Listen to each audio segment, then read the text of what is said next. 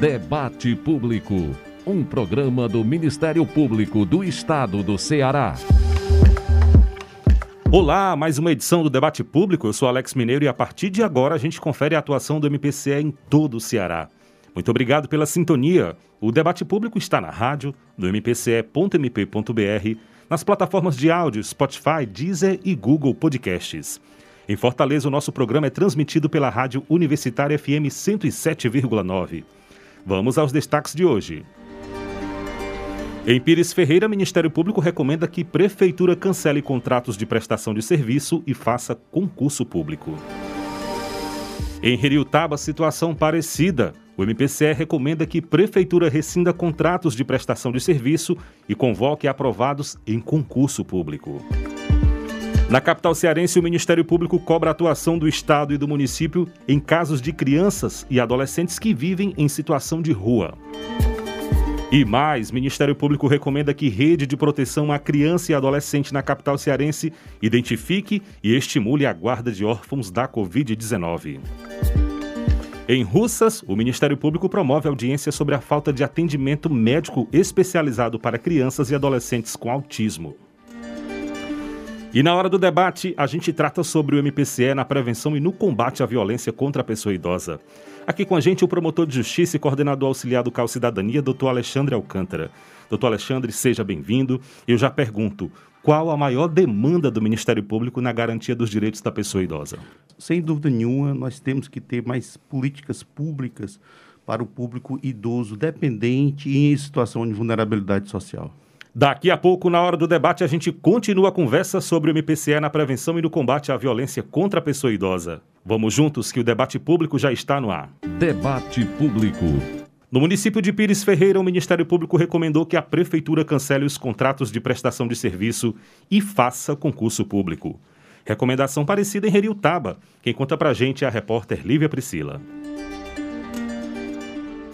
Olá, Alex. Então, a medida do MPCS se baseia na consulta ao Tribunal de Contas do Estado, que denunciou um gasto excessivo dos municípios com contratação de prestação de serviço por pessoa física. Essas atividades deveriam ser realizadas por servidores concursados. A primeira dessas recomendações foi expedida pelo Ministério Público por meio da Promotoria de Justiça de Ipu. É nela que a comarca de Pires Ferreira está vinculada.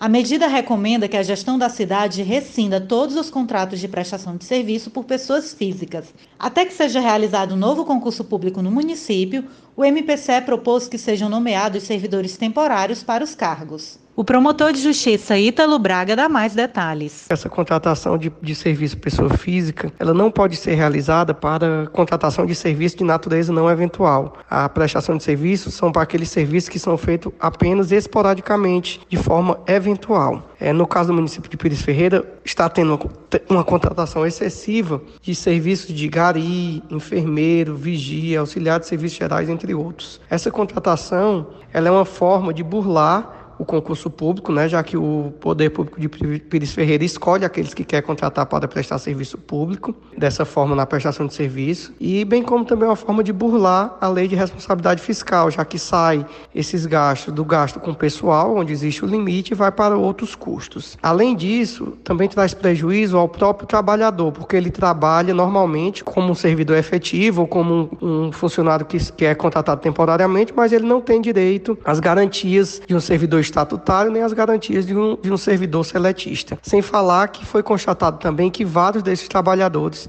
estavam recebendo menos de um salário mínimo.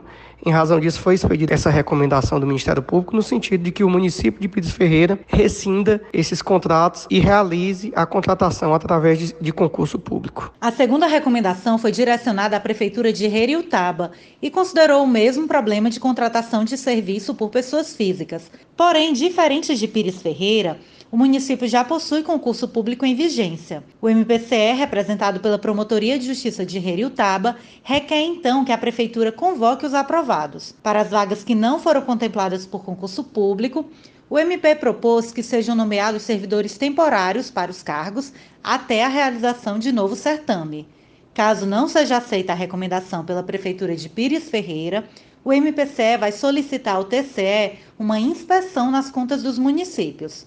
O MP cearense também pode entrar com uma ação civil pública contra as prefeituras, declarando a nulidade de todos os contratos de prestação de serviço por pessoas físicas. Lívia Priscila para o programa Debate Público. Na capital cearense, o Ministério Público cobrou a atuação do Estado e do município em casos de crianças e adolescentes que vivem em situação de rua. O repórter Emerson Rodrigues tem mais informações.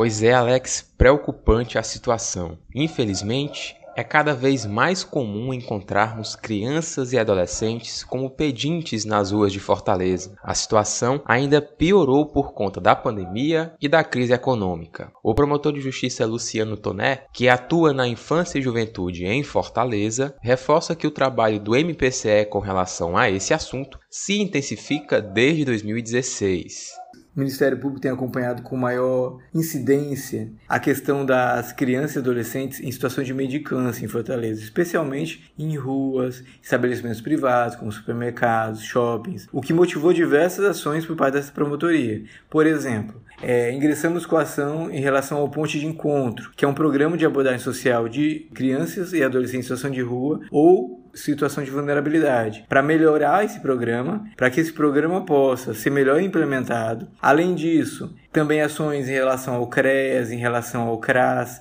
que são equipamentos que fazem esse acompanhamento da família dessas crianças, incluí-las em programas sociais, que as tirem de, uma situação de vulnerabilidade de medicância, por exemplo. A pandemia de Covid-19, contudo, tornou a cobrança do MPCE à rede protetiva de crianças e adolescentes ainda mais intensa, como ressalta Luciano Tonê. Em virtude disso, o Ministério Público tem cobrado com mais incidência desses órgãos, Prefeitura Municipal, município de Fortaleza, é o Estado, a questão do, dos órgãos públicos como as delegacias, em relação a, a atos fracionais, em relação a, a, pessoas que utilizam, exploram essas crianças e adolescentes, e num primeiro momento numa situação de mendicância e que acaba muitas vezes escalando para uma situação de abuso, de, de violência sexual. Então são diversas questões que são muito importantes e muito sérias A população, no entanto, também deve fazer a sua parte, segundo o promotor de justiça. A população tem que entender também que ela é responsável. Quando alguém da cidade, da sociedade, ele acaba dando dinheiro para essa criança que está numa situação dessa, ele acaba incentivando de certa forma esse, esse comportamento. Por mais dó que se tenha,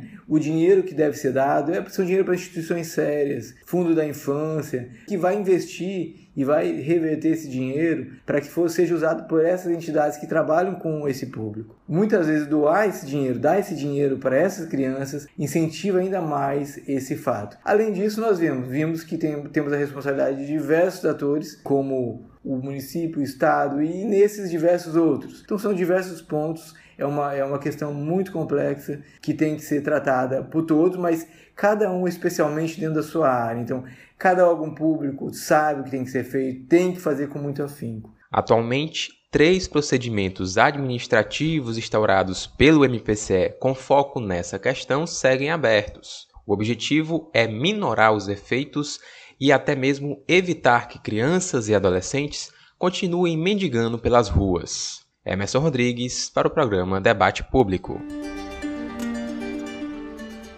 O Ministério Público do Ceará recomendou que a rede de proteção à criança e adolescente na capital cearense identifique e estimule a guarda de órfãos da Covid-19. Os detalhes com a repórter Marta Bruno.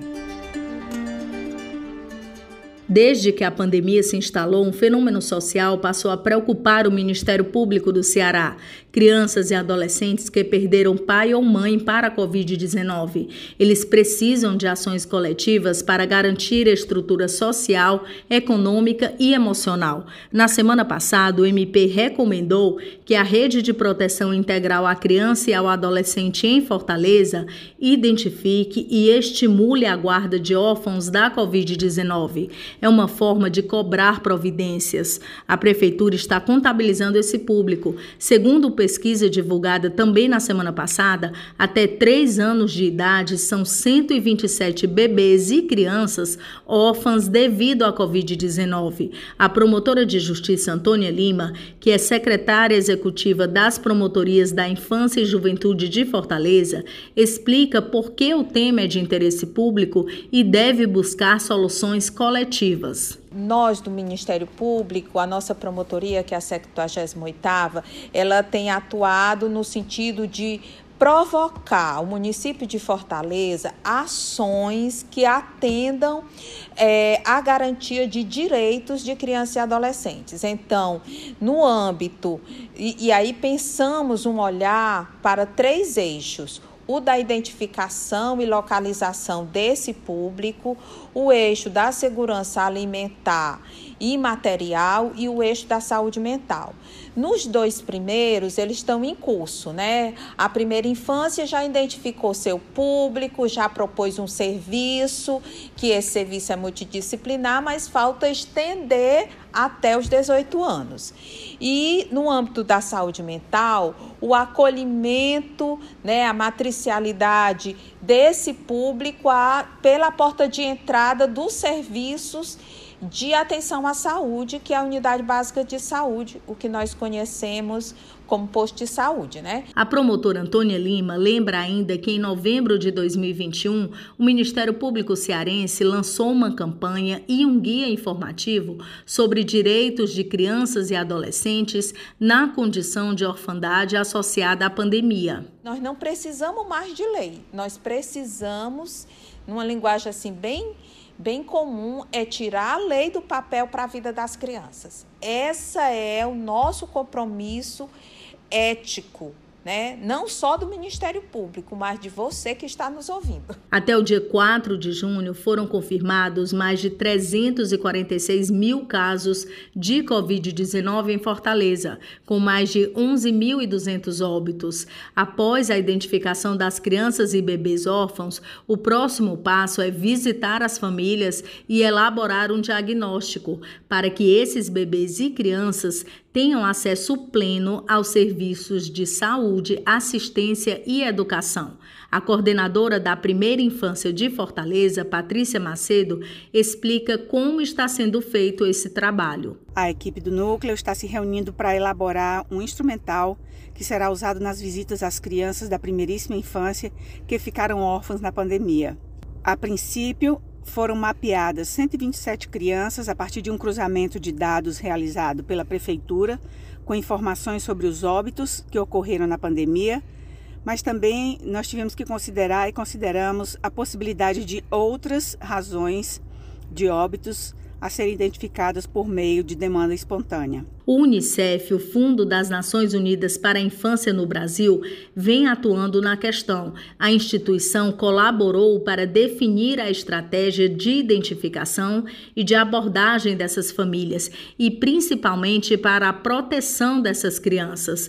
O chefe do escritório do Unicef em Fortaleza, Rui Aguiar, destaca o que é mais importante nesse momento. A prioridade é, primeiro, a questão da situação de adoção da criança, né? Como fica a situação da criança em relação à tutela né, desses adultos. Então, quem é, é o responsável pela, pela tutela? Então, tem um aspecto legal da tutela que é muito importante. A continuidade na, na escola, o acesso à escola, depois você tem a, a, proteção de saúde né, da criança, a saúde mental, sobretudo, né? Quer dizer, tem, que a gente está falando de luto, está falando de perdas, né?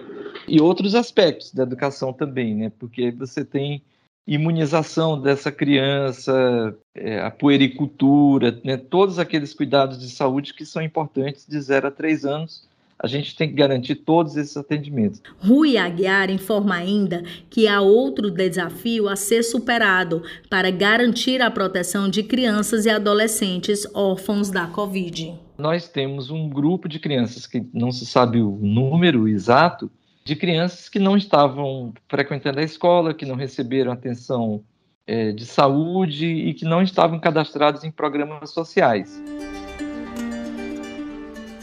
No município de Russas, o MPCE vai promover audiência sobre a falta de atendimento médico especializado para crianças e adolescentes com autismo. A repórter Beatriz Napoleão conta pra gente. Olá, Alex Mineiro e ouvintes! No próximo dia 27 acontece a audiência pública sobre a falta de atendimento médico especializado para crianças e adolescentes com autismo em Russas. A promotora de justiça, Paloma Milhoman, ressalta a importância da ação. Primeiramente, gostaria de pontuar que há um procedimento em trâmite na terceira Promotoria de Justiça desde março de 2021, cuja instauração decorreu da declaração de alguns pais e responsáveis de crianças autistas do município de Russas que reclamavam, sobretudo, de dois pontos. O primeiro é o não acesso ao médico com especialidade em neuropediatria para fins de diagnóstico do transtorno do espectro autista e, consequentemente, aos profissionais que realizariam a terapia.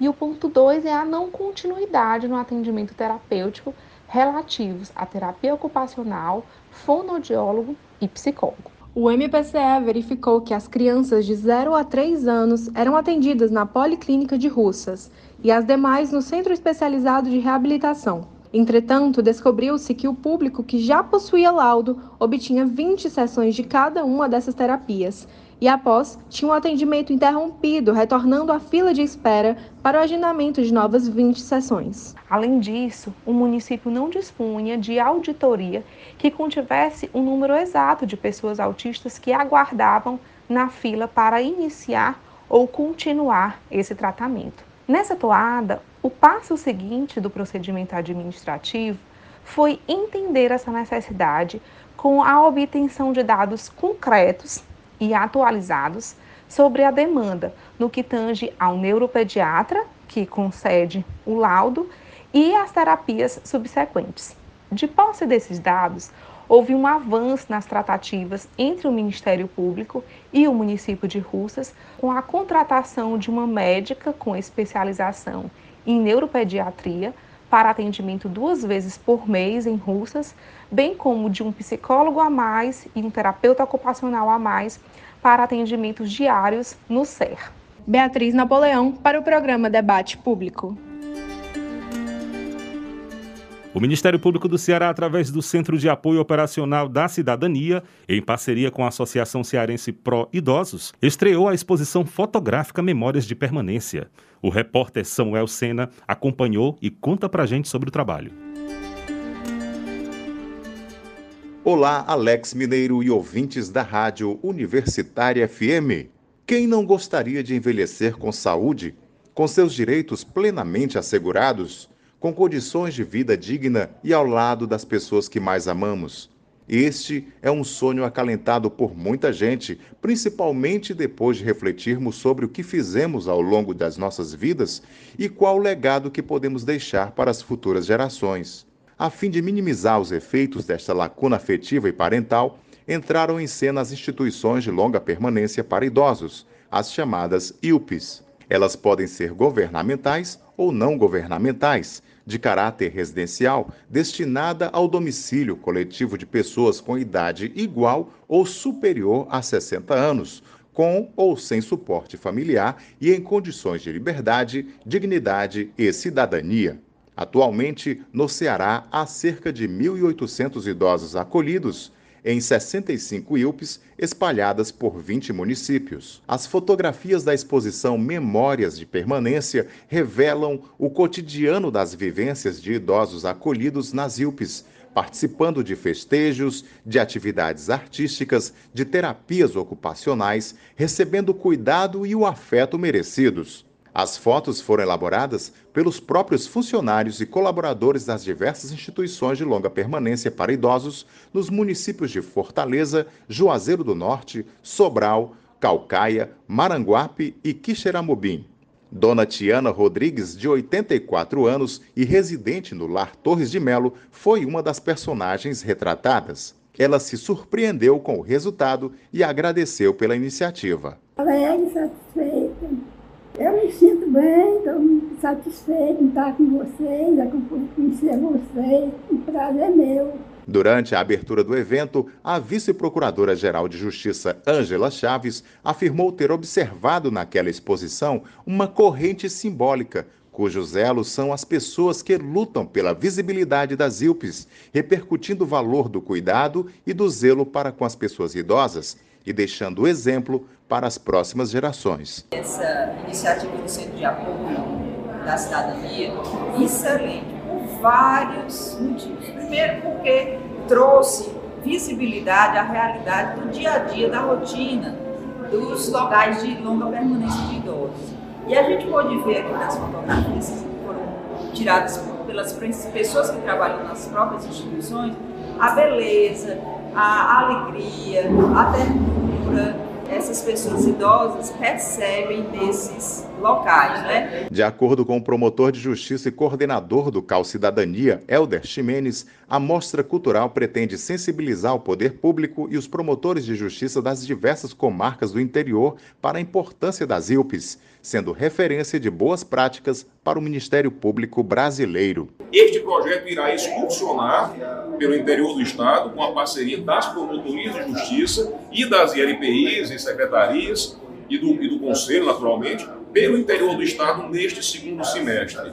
Para o promotor de justiça e coordenador auxiliar do Cal Cidadania, Alexandre Alcântara, este foi um dia importante e feliz para todos que militam na defesa da pessoa idosa, pensando no enfrentamento a maus tratos de idosos. Alexandre Alcântara afirmou que as imagens expostas eram uma forma de provocar o poder público a fim de construir políticas públicas que atendam às demandas do envelhecimento no Brasil. Nós entendemos que essa fiscalização ela deve ter uma amplitude maior, no sentido de nós induzirmos a qualidade é, desses serviços prestados é, por esses abrigos. A presidente da Associação Cearense Pró Idosos, Vejuse de Oliveira, mencionou que a parceria com o Ministério Público era motivo de orgulho e de muita alegria pelo trabalho capaz de trazer vida decente às pessoas idosas. Mais que uma parceria, é uma celebração.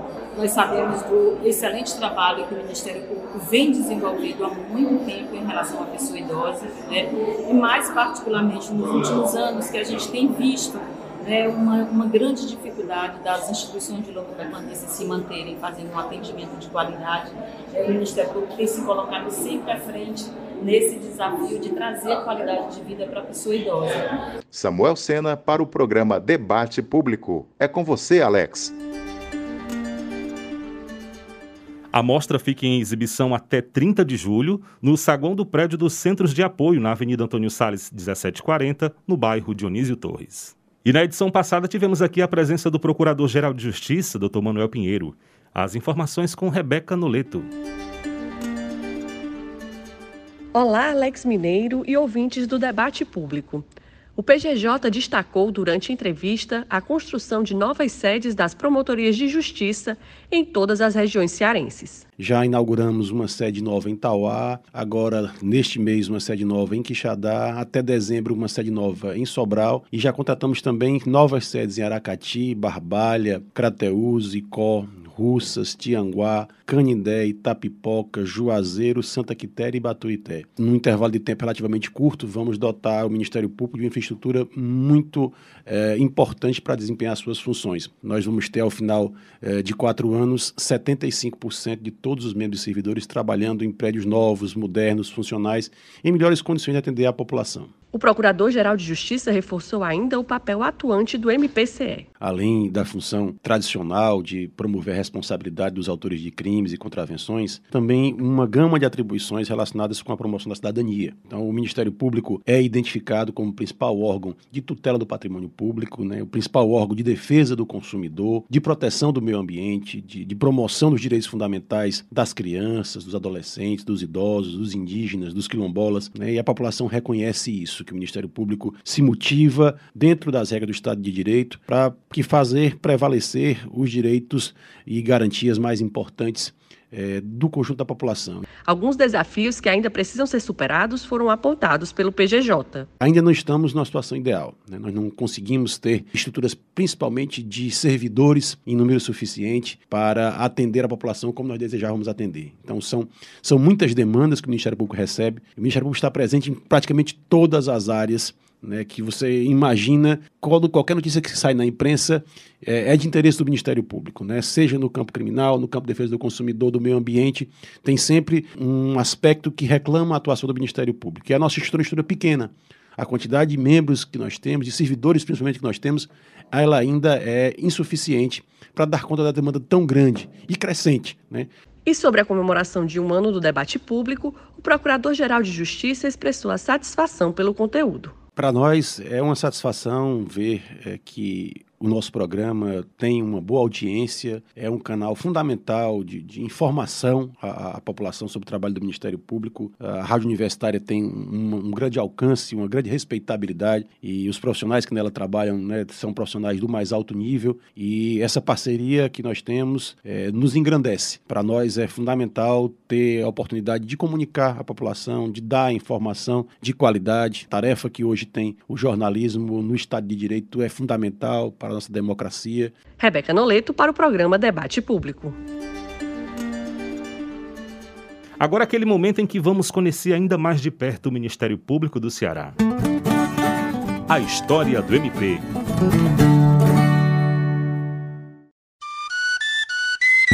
Olá, tudo bem? Eu sou Lucas Pinheiro, historiador, e toda semana vamos nos encontrar por aqui para falar sobre os fatos que marcaram a história do Ministério Público do Estado do Ceará. Você sabia que foi reinaugurada a Galeria dos Ex-Procuradores Gerais do MPCE na última semana, durante a comemoração do Dia Estadual do MP? Foi reinaugurada a galeria no prédio da Procuradoria-Geral de Justiça. Durante a pesquisa histórica realizada pela equipe do memorial, descobriu-se o nome dos cinco primeiros procuradores gerais, que foram Antônio Sabino do Monte, Cláudio Carneiro Leal, Pedro Paulo da Silva Moura, José Feliciano de Ataíde e Abner Carneiro de Vasconcelos. Foram os primeiros que estiveram à frente do Ministério Público do Estado do Ceará durante a Primeira República, entre os anos de 1892 e 1930. Nomes fundamentais para a consolidação do MPCE como importante instituição do Estado. O resgate histórico da atuação dessas personalidades é fundamental para a construção da identidade da instituição. Assim, podemos compreender o caminho trilhado pelos gestores do Ministério Público do Estado do Ceará. E aí, gostou dessa história? Na próxima semana tem mais. Espero você. Muito obrigado ao historiador Lucas Pinheiro por estar aqui a cada edição do Debate Público trazendo mais sobre o MPCE. O debate público também pode ser feito por você. Adicione o nosso WhatsApp na sua lista de contatos DDD 85 99997 9431. DDD 85 99997 9431. Mande mensagem, grave áudios, diga seu nome e sua cidade. Nosso e-mail é o imprensa@mpce.mp.br. E claro, também estamos nas redes sociais. No Instagram e Twitter, siga arroba MPCE oficial. O Facebook é Ministério Público do Estado do Ceará, tracinho oficial. Ministério Público do Estado do Ceará, tracinho oficial. Pelos nossos canais você participa do debate público e fica por dentro das principais ações do Ministério Público do Ceará. Nesse bloco vamos tratar sobre o MPCE na prevenção e no combate à violência contra a pessoa idosa. É hora do debate. Hora do debate. Aqui no estúdio, o promotor de justiça e coordenador auxiliar do CAL Cidadania, doutor Alexandre Alcântara. Doutor Alexandre, seja bem-vindo ao nosso programa. E a primeira pergunta que faço é como é que tem sido o trabalho, a atuação do MPCE é, para garantir os direitos da pessoa idosa aqui no Ceará? Queria inicialmente dizer que é um prazer estar aqui participando do programa. É muito bom que o Ministério Público divulgue né, as suas atividades, o seu trabalho. E o Ministério Público, já, nós já temos um trabalho é, de quase duas décadas com essa temática, né? Nós temos o Estatuto do Idoso, que é de 2003, né? Então, o Ministério Público, ele vem trabalhando nessa temática da questão dos direitos da pessoa idosa. Hoje, segundo o IBGE, é a faixa populacional que mais cresce, a população idosa. Nós temos mais de 30, 35 milhões de pessoas é, com mais de 60 anos e nós temos um, um, fenômeno interessante. Logo mais, nós teremos mais pessoas idosas do que jovens no Brasil. Ou seja, o Brasil é um país que envelhece e a consequência disso é que nós precisamos de mais políticas públicas para é, esse segmento populacional. Né? Quando se fala de envelhecimento, a gente lembra muito da questão previdenciária, mas nós precisamos de políticas públicas de lazer, né, de assistência, o sistema de saúde ele tem que mudar no sentido de dar assistência é, e prevenir as doenças crônicas que, que são comuns ao envelhecimento. Nós temos que ver a questão é, dos equipamentos sociais, como, por exemplo, os, as instituições de longa permanência para idosos. É preciso dizer que é, antigamente, nas gerações passadas, nós tínhamos famílias com 10, até 15 filhos, né? E esses filhos eram os cuidadores. E hoje, na, na verdade, nós temos é, pessoas que não têm filhos, no máximo um ou dois filhos, e, consequentemente, né, e por conta de outros fatores, por exemplo, as mulheres né, foram ao mercado de trabalho, né, a taxa de fecundidade ela diminuiu muito. Né? Então, nós temos famílias menores e nós temos a realidade em que no futuro nós vamos ter muitas pessoas que vão precisar de cuidados é, diários né, e permanentes e que não vão ter cuidadores. E aqui entra a questão é, das políticas públicas. Nós vamos ter que ter políticas públicas de cuidado dessas pessoas dependentes. Por exemplo, a pessoa com Alzheimer. Uma pessoa com Alzheimer que não tenha é, filhos. Ela vai precisar é, de uma rede de cuidado. Né? Então, nós vamos ter que ter mais é, abrigos, nós vamos ter que ter instituições de longa permanência para idosos, centros dias, que são aqueles lugares em que o idoso chega pela manhã, né, passa todo dia com terapia ocupacional, fisioterapia, alimentação e sai durante a, a noite, volta para sua família. Né? O Japão tem mais de 300 mil centros dias. Né? Então, são equipamentos de assistência que nós vamos ter por conta desse crescimento populacional. Então, eu diria que hoje o desafio do Ministério Público para garantir os direitos da pessoa idosa e, e fazer com que não há é, esse grupo não sofra violências de toda ordem é induzir, pressionar o poder público, tanto municipal, estadual e federal, no sentido de, de da construção dessas políticas públicas. Né? Então, é, é, fundamental que nós tenhamos é, o poder público preocupado em favorecer, em, em trazer essas políticas públicas é, que dê né, é, condições de bem-estar a esse grupo é, populacional. Doutor Alexandre, hoje é 21 de junho, a gente vem recentemente do dia 15 de junho, que foi o Dia Mundial de Conscientização da Violência contra a Pessoa Idosa. Diante disso, é claro que o CAL Cidadania é, desenvolveu diversas ações. Como é que foram esses trabalhos recentes? Alex, ano passado nós pedimos é, a interdição de quatro é, ILPIs, abrigos aqui em Fortaleza. E um desses pedidos teve uma repercussão é, na imprensa muito grande. É um abrigo que foi primeira, matéria que foi até a primeira página de um jornal, acho que foi o jornal O Povo. Né? A situação em que havia muita é, mal-estar, violências contra os idosos em um abrigo de Fortaleza. E nós percebemos que nós precisávamos fazer algo no centro de apoio para tentar enfrentar essa questão né, de é, induzir, primeiro, nós montamos é, esse, essa capacitação para os gestores e para os colaboradores das LPIs e pensamos em algo mais interessante no sentido de despertar tanto no, em, em relação ao poder público, em relação à sociedade, o interesse e a preocupação com essas instituições, com esses abrigos. Nós pensamos nessa exposição. Nós pensamos em uma exposição que as próprias instituições, os gestores, nos mandassem fotos de bem-estar naquelas instituições, de, de, pessoas idosas que efetivamente podem e devem ter situações de bem-estar é, nesses abrigos, nessas instituições. Nós recebemos centenas de, de, de, fotos, né? E fizemos uma, uma, uma, seleção de 58, 60 fotos.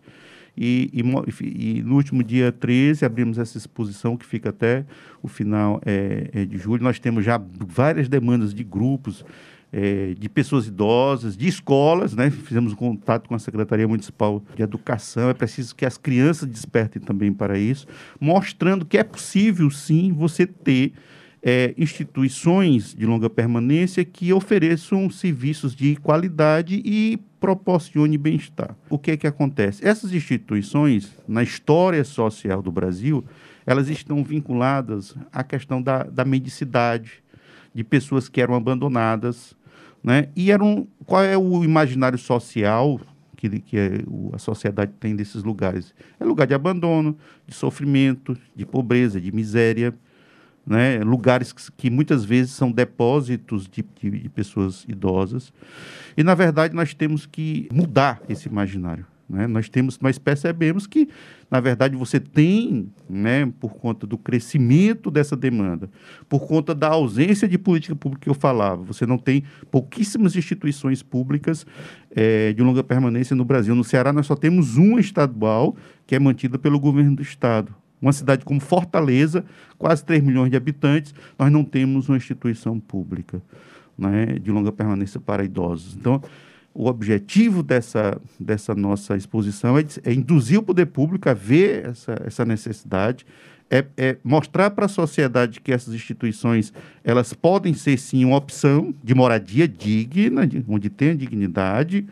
E outra meta, Alex, que nós pretendemos é levar tanto esse seminário, eu vou falar um pouquinho do seminário, levar tanto o seminário como a exposição para todas as micro-regiões do Estado. Por quê?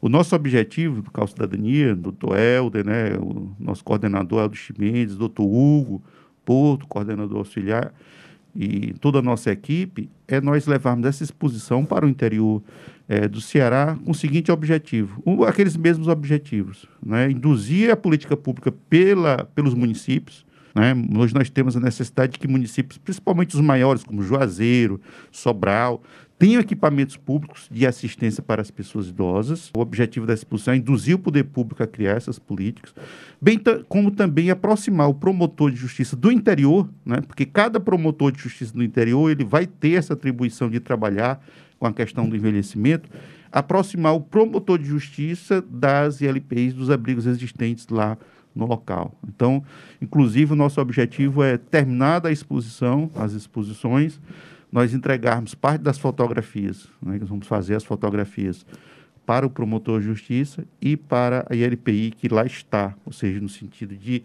aproximar tanto o mostrar para o promotor que ele precisa fazer essa fiscalização, né, como também mostrar para a instituição que ela vai ser fiscalizada e tem que oferecer realmente um serviço é, de boa qualidade, né, de eficiência, que traga segurança sanitária, estrutural, que tenha profissionais é, de saúde, de assistência, fisioterapeutas, terapeutas ocupacionais, assistentes sociais, que é preciso que essas instituições tenham realmente né, uma equipe técnica, porque não é fácil prestar um serviço dessa natureza. Então, o que nós estamos também procurando fazer é qualificar é, os gestores e essas instituições para que esse serviço seja prestado de uma forma realmente eficiente e com qualidade.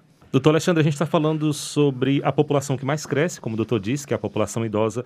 É, como é que está essa realidade de abrigos, né? Para poder, é, eu digo assim, em relação a quantitativo. Se é a população que mais cresce, dentro de algum tempo, a gente precisa também ter esses espaços de acolhimento, não é isso? É verdade. Alex, nós tivemos um levantamento agora pelo Caos Cidadania, e nós temos já no estado do Ceará cerca de 80 desses abrigos. Né? E aqui em Fortaleza já são próximos de 30, 28 a 30 28 é, instituições. Né? Então, é, pela, nós temos a resolução do Conselho Nacional do MP, nós somos obrigados a visitar essas instituições uma vez por ano, né? Agora, no segundo semestre, a partir de julho, nós vamos realizar aqui em Fortaleza e nós é, estamos dando suporte também, através do Cal Cidadania, para que os colegas do interior, os promotores de justiça do interior, façam essas inspeções de forma eficiente né, no interior do Estado. Nós temos é, dado suporte a vários colegas do interior que nos procuram. Né, nós temos, é, inclusive, ido né, a alguns municípios para lá dar suporte nessa fiscalização. Então, é, é, é um serviço que cresce muito e, e como eu falei para você, é, nós precisamos de realmente mais instituições públicas. Né? Por quê? Porque se você não tem política pública, o que é que vai acontecer? Nós temos muitas instituições é, tradicionais que são filantrópicas, aquelas que não têm finalidade de lucro, como, por exemplo, a Torre de Melo, né? a Casa São Vicente de Paulo. Né? São instituições, é, é, Catarina Laborê, né? são instituições que são filantrópicas, que não almejam lucro, certo? Mas essas também são, tem um, não, também estão lotadas. O que é que acontece? O mercado ele vai oferecer. Então, o mercado ele oferece instituições que uma mensalidade de 8, 10 mil reais, né, mensais, e também tem instituições como essas que nós pedimos né, a interdição, essas quatro ano passado, que o serviço é de péssima qualidade. Então, nós temos que ter, é, fazer essa análise. Nós precisamos de mais investimento do poder público, nós temos que ter instituições públicas, nós precisamos que o poder público é, invista também né, e proporcione condições às filantrópicas e, e até mesmo as, a, a, é, proporcione crédito às instituições privadas para que esse serviço seja de qualidade. Por quê? Porque é um grande risco, se esse serviço for de má qualidade, né, é, a pessoa idosa que ali está sofrer uma violência também. Uma violência institucional, né, e como nós vimos nessa instituição que nós pedimos, essa que foi é, causou uma grande repercussão no final do ano passado. Quem está escutando agora a Rádio Universitária, o programa Debate Público, né, é bom saber que essas visitas, doutor Alexandre, é, o que é, que é vistoriado quando a equipe chega a uma instituição, por exemplo, e encontra determinada irregularidade. O que é que é vistoriado em campo? É, o Estatuto do Idoso, né, como a legislação, a, nós temos é, o Estatuto do Idoso, nós temos normas né, da Anvisa, né, uma, uma RDC, né, uma norma administrativa. Então, é, nós, é o Ministério Público, veja só, os órgãos de fiscalização, quais são? Ministério Público, né, os conselhos de direitos, conselhos municipais, são órgãos fiscalizador também, a vigilância sanitária municipal e o corpo de bombeiros. Então, nós observamos vários aspectos das, da, em relação à estrutura física do imóvel, a questão, por exemplo, da acessibilidade, das condições de salubridade desse imóvel. Nós observamos questões é, sanitárias, isso com apoio é, tanto da vigilância sanitária como também do nosso NATEC, né, o nosso núcleo técnico. E também é, nós observamos, através do Corpo de Bombeiro, a questão é, dos equipamentos de prevenção de sinistros. Né? Nós, podemos, nós podemos dar o exemplo aqui do trabalho que nós fizemos para que to, nós, o tra, nosso trabalho procura fazer com que todas as instituições tenham alvará sanitário, autorização né, de funcionamento, a certificação do Corpo de Bombeiros, a inscrição no Conselho Municipal, dos direitos da pessoa idosa, porque esses, essas certificações vai trazer segurança estrutural, vai trazer segurança sanitária, né, vai trazer segurança em relação a possíveis sinistros né, que possam ocorrer nessas instituições. Então, é esse olhar, é um olhar que é do Ministério Público, mas também é da Vigilância Sanitária, do Corpo de Bombeiros, né, é um olhar realmente que, no sentido de que essas, esses residenciais sejam seguros e que tragam bem, que possam favorecer um bem-estar né, é, para essas pessoas. Nós estamos conversando com o promotor de justiça e coordenador auxiliar do CAL Cidadania, doutor Alexandre Alcântara. Doutor Alexandre, é, quais foram os efeitos da pandemia é, na população idosa aqui no Ceará? Na verdade, é, no Brasil, segundo a Sociedade Brasileira de Geriatria e Gerontologia, 75% dos óbitos no país, é, infelizmente, foi é, realmente de pessoas idosas. Isso significa que, se nós temos hoje em torno de 650 mil e é mais né, mortos, 487.500 desses óbitos foram de pessoas idosas. Então, o primeiro ponto que eu coloco é esse, é que realmente a pandemia ela foi um verdadeiro morticínio de pessoas idosas, né? É, o segundo, houve uma mudança de rotina por conta de é, essa mudança de rotina na vida de milhões de pessoas, por conta da questão do, da necessidade de isolamento social. Houve muito preconceito no início em relação às pessoas idosas, porque a Covid ela foi identificada como uma doença de pessoas idosas. Né? Houve muito estresse, tensão, ansiedade e principalmente medo em relação à morte. Então, é, isso trouxe realmente consequências, adoecimento dessas pessoas, né? E, e, muitas pessoas morreram também por conta dessa situação de estresse. Outro dado interessante é que o IPEA, né, a doutora Ana Amélia Camarano, ela fez um estudo demonstrando que houve uma queda na expectativa de vida do brasileiro de em torno de 2,2 anos. Ou seja, a pandemia ela, ela, ela diminuiu a expectativa de vida do brasileiro. Né? Isso aí, ou seja, o, o que nós levamos muito tempo para conquistar, né, a pandemia veio e tirou, né, porque você conquistar anos de expectativa de vida é um processo, né, é um processo complexo que envolve investimentos em saúde pública, né, melhoria dos aspectos sanitários, vacinação, né? Então, em, a, pandemia ela nos fez regredir 2,2 anos, pelo menos. Houve um drástico, um drástico impacto na renda das famílias. Por quê? Porque 20,6% 20 dos lares brasileiros, a renda dos idosos responde por 50% dos rendimentos. Ou seja, em 20,6%, nós temos aqui os idosos provendo é, as famílias. Então, a, a, a pessoa idosa realmente ela é um grande é, responsável financeiro por muitas é, famílias. E, e, a pandemia trouxe esse impacto. Ou seja, se as pessoas morreram, na verdade, é, muitas famílias perderam seu, muitas vezes o seu único sustento, a sua principal fonte de renda, que era exatamente a renda daquela pessoa idosa. Durante a pandemia, é, houve um, um, um, número acentuado de casos é, de violências noticiados através do Disque 100. Para você ter uma ideia, durante o ano de 2020, houve um aumento de 81%. Ou seja, saltou de 48 mil 400 poucos casos em 2019 saltou para 87.907 já em 2020. Então, por conta do isolamento social, né, pela necessidade de ficar em casa, houve uma, essa questão da pressão, houve um aumento né, de, de, dessa violência.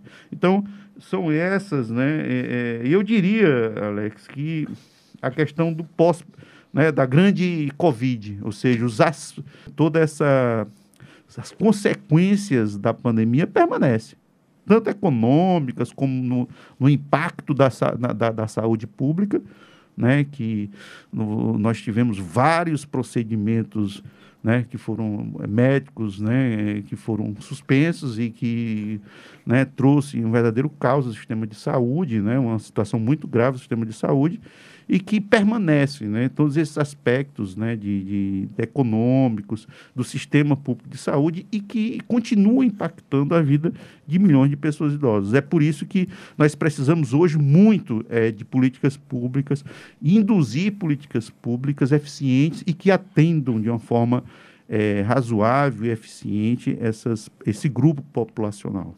Doutor Alexandre, a gente está discutindo justamente o MPCE na prevenção e no combate à violência contra a pessoa idosa e eu pergunto como é que têm sido os debates junto, por exemplo, ao município de Fortaleza nessa garantia. É, o município de Fortaleza, eu diria que tem uma política pública é, para a pessoa idosa muito precária, né? muito precária. E nós temos debatido isso já, né? A, estou aqui há mais de 10 anos e nós temos debatido com o poder público é, municipal. Eu vou te dar um, uma, um dado. A gestão do Fundo Municipal dos Direitos da Pessoa Idosa, que no, em cinco anos movimentou em torno de 40 milhões de reais, mas que, na verdade, havia... Né, ontem nós tivemos uma reunião na Procuradoria-Geral de Justiça, né, o doutor Manuel provocou essa reunião, né, inclusive com a presença do secretário é, de Direitos Humanos do município, o doutor Hilário Marques, no sentido de realmente haver uma melhor gestão é, tanto por parte da Secretaria como do Conselho Municipal, desses recursos do Fundo é, Municipal dos Direitos da Pessoa Idosa. É preciso haver mais transparência, é preciso haver é, realmente um melhor é, gestão desses recursos para mostrar à sociedade como é que esses recursos estão sendo é, gastos. Nós falamos muito de LPI, de abrigo. Nós, o município de Fortaleza, em 2017, o secretário municipal de Direitos Humanos, o doutor era Eupídio Nogueira, assinou um termo de ajustamento de conduta com o Ministério Público, onde o município de Fortaleza implantaria sete abrigos públicos, começando em 2018 né, e terminando em 2030. Né, e, e a cada dois anos haveria um, um, uma LPI né, é, pública nas regionais de Fortaleza e infelizmente esse termo de ajustamento de conduta ele não foi cumprido, né? É uma questão que está judicializada né, para que o município ofereça serviço. É, nós não temos é, centros-dias né, no município de Fortaleza, a, a, política. Nós temos os CREAS, é, eu tenho ouvido relatos, inclusive da nossa assistente social do Cal Cidadania, a precariedade dos CREAS, a precariedade da assistência pública é, municipal em relação a todos a, a, a, os segmentos, né? mas com certeza, é, se você não tem equipamentos é, de assistência eficientes, funcionando, né? com pessoal qualificado, com recursos, né? então todo esse trabalho de assistência ele fica muito a, desejar. Então é preciso que realmente o, o município de Fortaleza tenha, né, proponha, é, inclusive nós pro, fizemos uma provocação ao prefeito José Sarto, inclusive para mandar para o legislativo um novo, né, uma, uma lei, um projeto de lei é, definindo a política municipal para a pessoa idosa, que ainda é uma política defasada de alguns anos, né, acho que mais de 10 anos atrás, é, que foi editada através de um decreto. Então é preciso haver uma política municipal é, abrangendo políticas setoriais né, de assistência, de lazer, né, é, de moradia, de acessibilidade, né, e de todos os, esses setores para que realmente o município, o município de Fortaleza seja um lugar interessante para se envelhecer, porque na nossa perspectiva é, ainda realmente há muito a ser feito. Doutor Alexandre, é, o Ministério Público ele tem uma grande credibilidade junto à população, junto à sociedade. E eu pergunto, como é que o cidadão ele também pode colaborar? A gente sabe que tem as fiscalizações do Cargo Cidadania, mas o cidadão ele também pode ajudar, de repente, uma denúncia? De que forma acontece essa, essa interação? Eu acredito muito é, nessa tese de que a sociedade civil, ou seja, as pessoas, é, nós temos responsabilidades. Então, essa participação ela é muito necessária. Então, quando se fala da questão da, da, das políticas públicas, o cidadão ele pode contribuir muito, né? exigindo, por exemplo, exigindo no parlamento, exigindo do, seu vereador, né? exigindo do, do, do, próprio gestor, participando, né? trazendo é, notícias, nós estamos falando de violência. To, todos nós somos responsáveis para que não haja situações de violência. Então, nós temos é, canais de denúncia como o Disque 100, né, onde é, é, possível você fazer, trazer uma notícia de, de violência sem até mesmo você é, se identificar. Né? É importante que você traga. Então, há diversas formas né, de participação da sociedade né, e dos cidadãos no sentido de nós realmente termos uma sociedade é, é, mais igualitária, uma sociedade onde não haja essa discriminação, né, essa, essa situação de, de realmente vulnerabilidade das pessoas idosas. Promotor de Justiça e coordenador auxiliar do CAL Cidadania, doutor Alexandre Alcântara, muito obrigado pela participação. Estamos encerrando o debate público de hoje e espero contar com o doutor outras vezes, sempre para a gente debater assuntos que são de interesse da nossa sociedade. Eu agradeço, né, e quero dizer que a nossa promotoria, né, o nosso núcleo, nós temos um núcleo de pessoa idosa e pessoa com deficiência, né, é, o Cal Cidadania, nós estamos de porta, a, as portas abertas e nós temos uma, uma, uma, filosofia dialógica. Nós procuramos dialogar com os poderes públicos, com a, com a sociedade civil, no sentido de nós garantirmos realmente os direitos né, sociais fundamentais para a pessoa idosa e para outros, né, para é, outros é, é, é grupos né, vulneráveis que nós trabalhamos lá no Cal Cidadania. Eu gostaria de agradecer e, reafirmar a importância do debate público né, e, e do, desse programa né, como um meio é, de interlocução do Ministério Público com a sociedade civil. Muito obrigado. E lembre-se, a atuação do Ministério Público do Estado do Ceará você acompanha através do mpce.mp.br e nas nossas redes sociais. Adicione o nosso WhatsApp na sua lista de contatos DDD 85 99997 9431. DDD 85 99997 9431. Mande mensagem, grave áudios, diga seu nome e sua cidade. Nosso e-mail é o imprensa@mpce.mp.br. E claro, também estamos nas redes sociais. No Instagram e Twitter, siga arroba MPCE oficial. O Facebook é Ministério Público do Estado do Ceará, tracinho oficial. Ministério Público do Estado do Ceará, tracinho oficial. Pelos nossos canais você participa do debate público e fica por dentro das principais ações do Ministério Público do Ceará. Obrigado pela companhia até o nosso próximo encontro. Debate Público, um programa do Ministério Público do Estado do Ceará, em parceria com a Rádio Universitária FM, Fundação Cearense de Pesquisa e Cultura e Universidade Federal do Ceará.